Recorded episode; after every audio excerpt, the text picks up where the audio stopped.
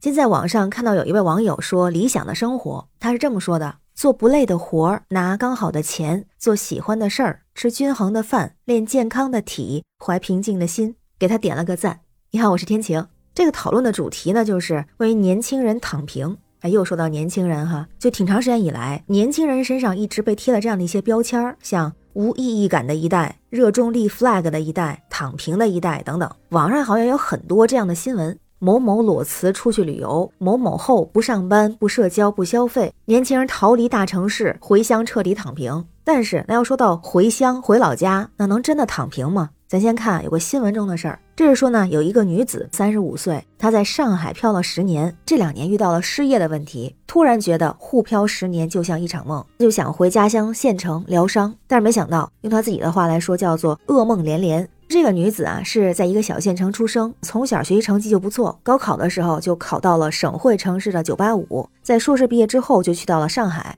因为各方面条件不错，很快就在外企找到了合适的工作，而且一路晋升也是比较顺利，收入呢也从最开始的几千块钱到了后来的月薪两三万。不过呢，在去年九月份的时候，他的公司就宣布关闭，就失业了。本来想着休息一下，然后继续在上海找工作，结果呢，出去玩了一趟，回来找工作就发现工作机会很少，找了五六个月，降薪也没找到。年纪呢又比较尴尬，三十五岁，他就说啊，好像已经被职场抛弃了。父母催得比较厉害，说三十五了还不成家，要么干脆就回到老家县城去相亲。那这个女子呢，本身不是特别愿意，但是又一想，她在上海啊，据她说是没有房子，没有户口，身上存款是三十来万，因为租的是一室一厅，房租每个月是四五千块钱，加上生活的开销，如果没有工作的话，靠存款肯定支撑不了多少时间。于是就想着，要么我就回家，听父母的安排也不错啊。那就有人问了，说她没买房子，怎么就没存下来钱呢？他又说，也跟他自己之前的生活方式有关系。自己收入不错，但是花销也很大，也经常出去旅游什么的，一次旅游也会花个几千几万的。反正林林总总这么下来吧，就是现在这么一种情况。然后呢，他就真的是回到了县城老家相亲去了。但是这个经历让他觉得一点都不快乐。他说给他介绍的一些对象啊，都是小卖部离婚有娃的大叔，家里有很多个弟弟妹妹的沧桑大哥，年龄比自己大很多。他自己呢是九八五硕士，不是给他介绍的最高的学历是大专。其他一些，比如和他年龄相仿的、条件好一点的，男少女多，早就被抢了。于是呢，他就感叹说，在这儿好像一点希望都没有了，还要被很多人看不起，就连父母也要被嘲笑、受连累。于是他又做出了一个决定，哪怕再难，也要回到上海，在上海待下去，也比在他的小县城、在他家乡容易多了。咱就发现啊，他是属于典型的回笼漂。现在不是挺流行这么一个词儿吗？说一个人离开北上广深这样的一线城市之后，过段时间又返回这个城市工作和生活，也有像回笼北漂、回笼深漂、回龙沪漂这样的说法。而且还有一个统计数据，根据追踪的调查，有百分之二十三的人会在逃离北上广深十五个月左右的时间，选择再一次回归一线城市。那回龙漂的人群呢，年龄段主要集中在二十五到三十五岁之间，有比较高的学历和专业技能，有比较强的创业意识和探索精神，对生活品质有比较高要求，还有呢，就是对未来有较大的不确定性。那回龙漂的情况其实各不相同，除刚才这位三十五岁女子之外，其他的呢也有，比如之前新闻里提到过的，有个二十多岁的女孩在北京读书，然后留下工作，公司职员做了几年之后呢，感觉到大城市的生活和工作压力都非常的大，有点吃不消，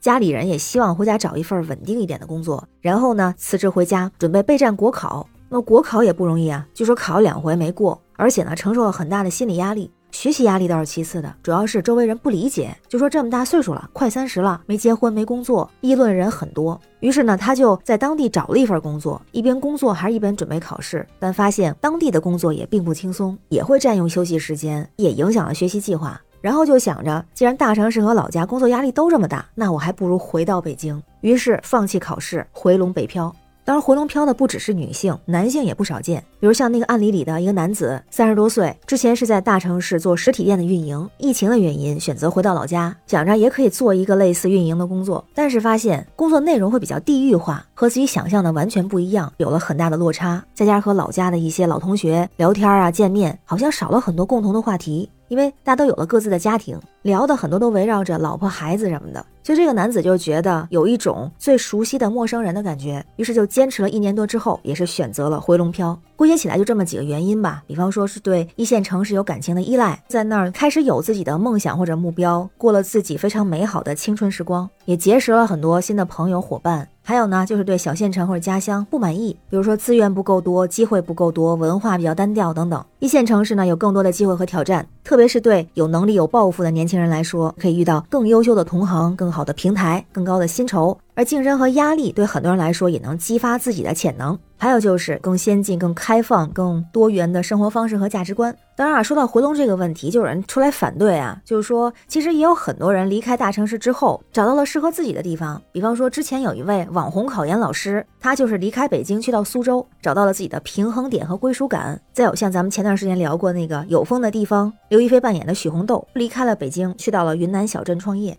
哎，所以又发现啊，其实有这么个问题啊，就是不管怎么说，年轻人真的躺平了吗？感觉并没有啊，可能是有人躺了，但是不可能真的躺平。有一种说法，我觉得非常有道理啊，就是没有人会一直躺平，因为躺平是人生的终极，追寻价值才是人类的本能。我很喜欢这样的一个说法，选择躺平的时候，常常是我们觉得有过不去的低谷期，于是呢，这个时候会放自己一条生路。有人会做什么呢？比方说，有的会选择锻炼身体，出去走走，多看一些有意思的人和事儿；不爱出门的会选择看看书、看看电影、看看剧。也有人选择要冬眠，好好的睡觉，好好补觉。而这个躺着不是为了睡过去，而是慢慢的就会看到在黑暗里边隐隐闪现的光点，然后你就会向着那里走出一步，哪怕这一步超级超级小，但是有意思的路也就开始了。再回头看看那些所谓躺平新闻事件里说的，就会发现其实还有后半句，比如说裸辞出去旅游，后半句的意思是即使把钱花光，回来更要加油。不上班、不社交、不消费，其实呢是换租个便宜的房子，做创造性的工作，给自己打工。那选择回龙漂的人，相对于第一次选择北漂沪漂，也是有了更清晰的认识，生活态度也更加明确。